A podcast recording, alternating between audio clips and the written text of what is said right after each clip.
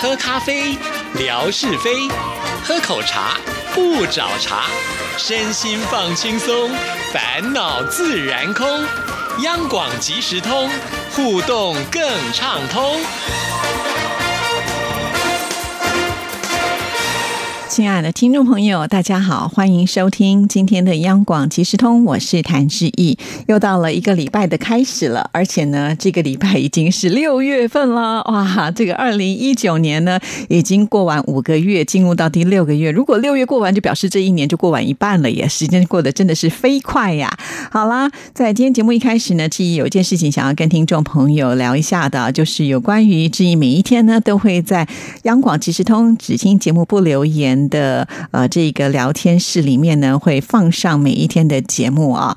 那最近呢，我也发现有点怪怪的，尤其就是我在啊发节目的时候呢，有一天我就呢发现，哎，明明都已经在上传了，到了百分之百之后呢，哎，这个节目就不见了，那个声音档就不见了。我就是没有办法呢，很正常的把它送上去啊。以前其实好像也没有发生过类似的情形，那我就试了好几次哦，啊，还试了关机。重开什么等等的，因为一般来讲呢，上传我的节目的时候，我都是透过电脑来传，不是用手机哈，所以呃一直还是不成功。我就想到了一个办法哈，因为我想说，我们的强总呢每天也会侧录我们的节目，然后把它发在微信群里面。于是呢，我就到了这个微信群里面呢，再把它下载下来啊，想说就用这个内容档呢，直接夹档在我的央广即时通只听节目不留言的这个聊天群里面，哎，居然就成功了耶！哈，其实真正的原因是什么，我也不太清楚啊。那但是我会发现，其实我从强总那边下载来的，跟我呢从我们的这个打类的系统呢，呃，把它转成 N P 三档，其实强总那边的用的枚数是比较少的啊。这个容量呢可能比较小一点，会比较好上传吧，也许是这样。可是就在当天呢，我就接到了一位听众朋友的私讯跟致意说啊，一开始的时候他是传了一张截图，其实那个截图我看不太懂啊，感觉上呢就好像是起不了。作用的一个画面哈，后来呢就开始留言跟志毅说，呃，因为呢最近在这个聊天室里面呢都没有办法听到节目，已经有好几天了，一直呢觉得好像有点不太好意思跟志毅说啊，因为担心呢志毅知道这件事情的时候会很挫折，会很伤心哈。谢谢我们的听众朋友还考量到志毅的这个情绪的问题啊，但是这件事情我觉得姿势体大啊，为什么？因为在这个聊天室里面呢，我们虽然呃上限是一百人，我们也没有到一百人。但是至少也有几十人在这里哈，也许不是每一个人每天按时的听，但是呢，总是有人应该会来这里听吧哈。那如果有一位听众朋友听不到，就表示可能有其他的听众朋友也是同样的状况。于是呢，我从来没有在这个聊天室里面留言呢，但是那一天呢，我觉得呃这个事关重大嘛哈，所以呢就在里面呢问了大家说，哎，在这里是不是能够听到？结果我没有想到我们的听众朋友很快的就回应啊，可见我们的听众朋友之前是多么的守规矩啊。都不在这里聊天。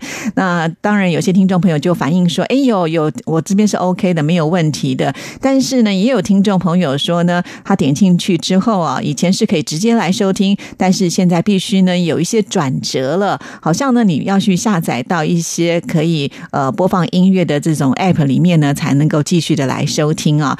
当然，有热心的听众朋友呢，就教我们啊，都用这个截图的方式把它贴上来啊。按照这样的方式，我想大家应。该能够收听，这样子我也就稍稍的放心了。那我也要很感谢很多的听众朋友，就是当我有这个呃需求的时候，呼唤一下，哎，大家呢都来回应我，那我也觉得蛮开心的啊。因为我始终没有真正的使用聊天室里呢来跟大家聊天哈，所以上次文哥说他在微信群里面呢，就是一人寄出啊，这个万人追随的那种声是浩大感，我是没有办法体会得到的啊。但是我觉得，哎，这种东西也是。蛮立即性的啦，哈！但是我也是会有跟文哥同样的感觉。有的时候你会觉得说啊，我已经进来聊天了啊，那聊天室当然都是会陆陆续续的有人进来嘛。那可是呢，我们平常也有一些手边的工作，没有办法呢，就是很规矩的在这里面呢，好守住一段时间，然后来回应大家，就会觉得比较不好意思啦。好，那个时间上我觉得是比较难掌握。好，那没关系，我试着还是用贴文的方式 尽量。能够贴一些呃内容啊，让我们的听众朋友可以在那里面留言。其实我觉得那也是一种方式之一嘛，哈。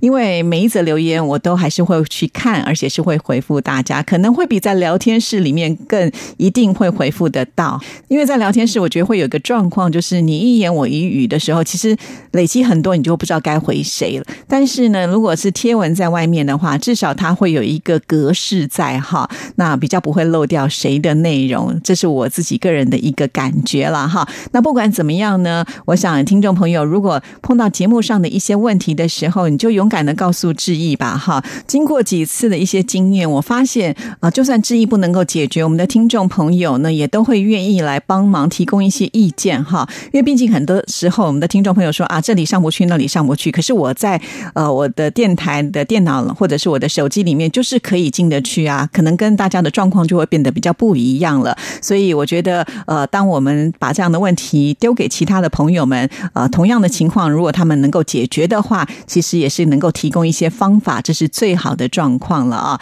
还有啊，也不用担心志毅的情绪上的问题啊。从我们央广即时通开播到现在，经过多少的挫折，对不对？我们的听众朋友跟着我们一起听节目，应该都能够了解啊。从之前的励志 FM 的平台，我们明明就已已经可以创造很多的很棒的一个点听数啊，可是说下架就被下架，而且是完全找不到踪迹的那一种滋味哈。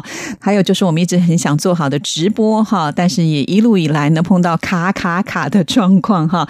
经过了这么多的波折啊，其实不能说练就金刚不坏之身，只是呢会觉得好像面对问题是正常现象哈。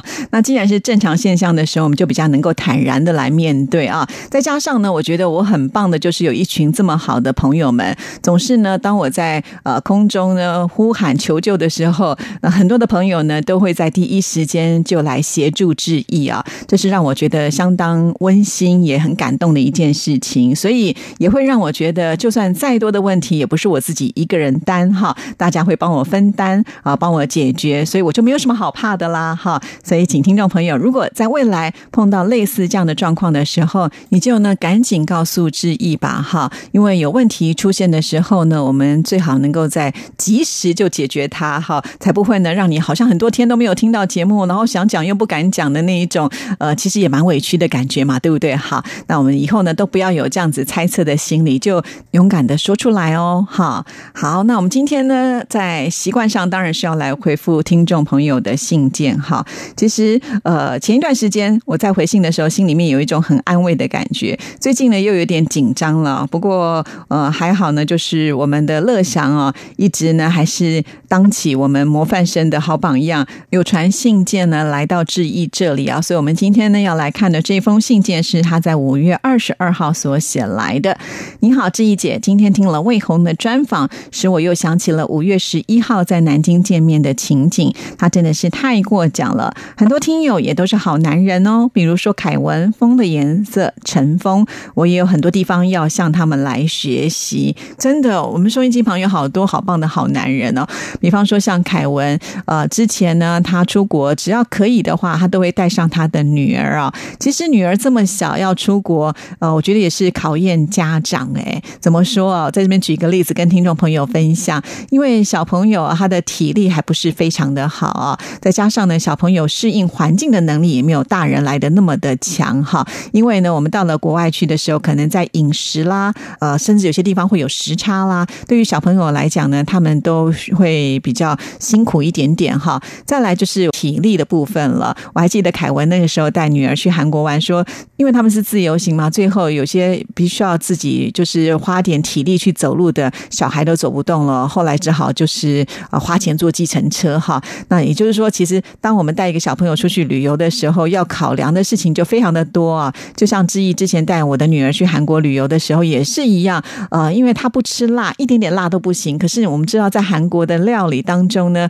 呃，几乎餐餐都有辣哈。所以后来我还记得，我是帮他买了一包海苔哈，就让他海苔配白饭，然后加一颗荷包蛋呢，几乎是每一餐都这样吃哈，就会觉得哎呀，这样的行程好像真的还不太适合小朋友啊。其实我觉得这也都还 OK，就是带着孩子去旅游，自己父母亲累一点也能够呃接受。我觉得最呃可怕的一件事情是发生在我同事的身上哈，因为有一年我跟着我们电台的同事。一起去这个泰国旅游啊。当时他带了就是他的女儿，他的女儿大概在念幼儿园吧，哈。那后来他的女儿长大，有一次来到电台，我就跟他说：“哎，你还记不记得阿姨？阿姨之前跟你一起去泰国旅游？”他就完全呃，好像看到一个陌生人一样。他说他都没有任何的记忆点了。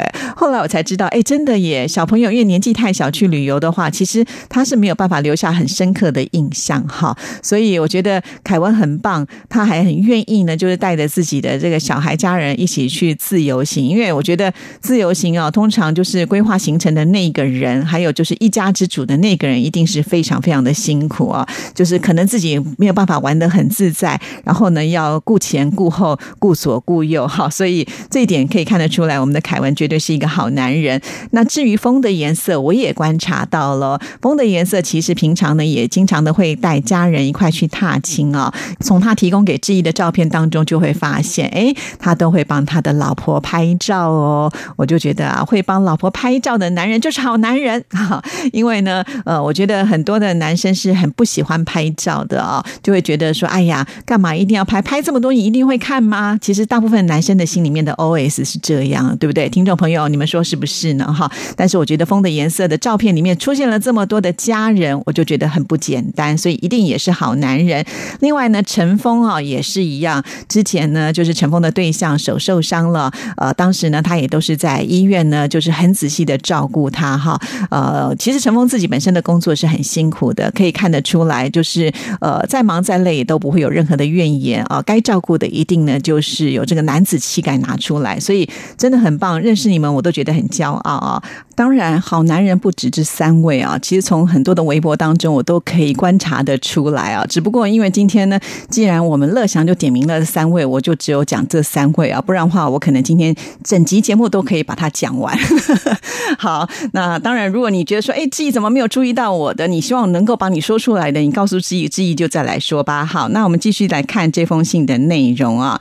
每次到台湾都会有不一样的收获。看着魏红姐拍的照片，我仿佛也。是在台北神游了一番，关佑哥带着魏红去滚石唱片，我又不禁想起了滚石的大歌星如雷贯耳罗大佑的童年，李宗盛的凡人歌，潘越云我是不是你最疼爱的人，陈淑华的梦醒时分，奇遇的橄榄树，一首首经典的歌曲使人难忘，是华语歌坛的宝贵财富，还有滚石群星合唱的快乐天堂，充满了希望，带给人。们勇气跟力量哇！我觉得我们的听众朋友对于这这个华语流行音乐呢，呃，真的都非常非常的喜爱啊！不只是魏红啊，这次来的时候去了滚石唱片公司，呃，其实我们另外一组的听众朋友夫妻档呢，他们还不止去了滚石唱片的旧址啊，连飞碟唱片呢，还有上次文哥来到节目当中所说到的飞鹰唱片公司都去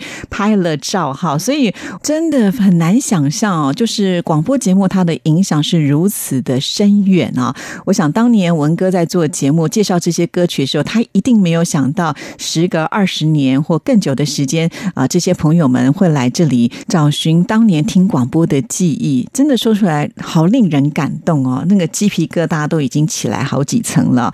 好，所以呃，真的很开心。要不是因为听众朋友有付诸行动，其实也许都藏在你心里面很久，那也没有告诉我们，我们都不知道。好在呢，就是透过呃来到台湾，你们用行动呢证明了这一切，证明了广播存在的一个价值哦，好感动哦！好，我们继续再来看下一段。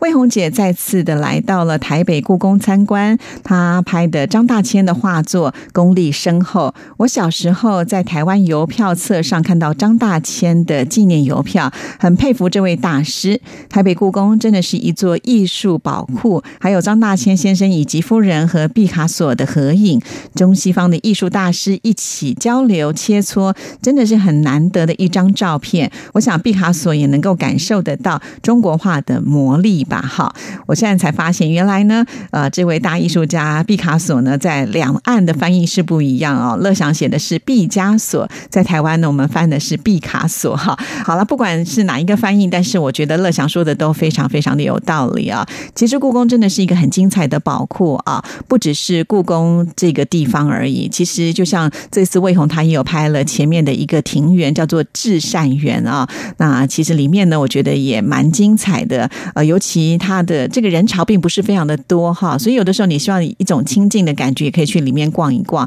那如果呢，你是对于台湾原住民文化有兴趣的朋友们，其实就在故宫的隔壁，呃，往前再走一点点，就有一个原住民文化主题公园哦。那公园其实蛮大的哦，你可以慢慢的去逛。那另外呢，还有一个顺义台湾原住民博物馆啊，就是在故宫对面。其实你只要过个马路啊，也没有走几步路就到了，也是可以呢，好好的来参观。其实故宫前面的这条至善路啊，我都觉得有一种幽静的感觉，因为它就是沿着外双溪的这条溪水呢所建的路哈。因为我从小就生长在大直嘛，哈，那呃大直跟这个外双溪是很近的。我甚至有些小学同学呢，他们就住在啊外双溪这边，因此小时候呢，我印象很深刻，就是我们经常会到这个外双溪去烤肉啊，所以有很多小时候的美好的回忆都是在这里啊啊，在溪边烤肉啊，还拿着网子呢去捞鱼捞虾的哈，真的很有意思。而且呢，这个智山路在往上走的时候呢，其实还有路可以通到阳明山哦，所以其实在这边还有蛮多的私房景点哈。那如果下次我们的听众朋友来到台湾啊，逛了故宫，觉得也想在智山路上上来走走的话，其实就可以稍微去感受一下哈，在台北市里面呢，居然有这种世外桃源的氛围，我觉得这里真的是蛮棒的，推荐给所有的听众朋友。好，那我们继续呢，再来看这封信哈。上次志毅姐贴出的内湾老街的照片，内湾戏院有怀旧电影的海报，在那河畔青青草是钟镇涛和江玲主演，是描写发生在内湾的故事，具有浓厚的文艺气息。以前听过钟镇涛的《只要你过得比我好》这首歌曲，真的很好听，也很感人。他饰演过琼瑶电影的剧，好帅啊！多年以前也曾经在央广电波中听到江明学介绍江玲的歌曲，大陆歌迷们不太熟悉江玲。在同一个时期，还有沈燕、银霞。江铃的歌声很欢快，仿佛穿越了时光，回到了纯真年代。如今的都市生活很繁忙，而在内湾，使心灵能够沉淀下来，感受到很多简单的美好。我觉得乐祥你真的好厉害哈！我记得内湾这个照片，我应该是截我姐姐的截图哈。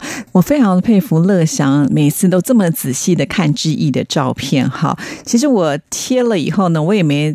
用这么大的力气去看，说啊，这里面拍到了什么样的景色？好，那没有想到我们的乐祥呢，很如数家珍，而且都非常的熟悉，甚至超越志毅啊。有的时候我都觉得，哎呀，我虽然身在台湾，可能对于台湾的了解还不如乐祥来的多，这个有点汗颜啊。那也很谢谢乐祥一路以来这么的支持，每一次呢都会在微博当中帮我们呃注解。现在已经不用质疑说了，很多听众朋友甚至有了问题都直接就在呃我的微博上来问说，那乐祥你知道这个？呃，答案是什么吗？好，那乐祥呢就会开始帮我们分析，俨然已经变成大家的百科全书了，真的是好厉害啊！谢谢乐祥，给你拍拍手，鼓励一下哈。